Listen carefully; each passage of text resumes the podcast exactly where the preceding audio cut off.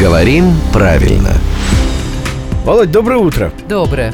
Доброе утро. Хочу поделиться с вами радостью. Давайте. Вчера была такая замечательная погода. Решил я по дороге домой прогуляться по Бицепскому парку. Иду, значит, никого не трогаю, воздухом дышу.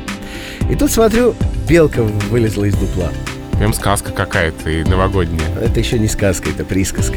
Потом смотрю, вторая вылезла из дупла. А там и третья подтянулась. Вроде как ничего странного. Белки там живут, иногда по, по делам на работу выходят. Но это когда к- по одной белке выходит из одного дупла.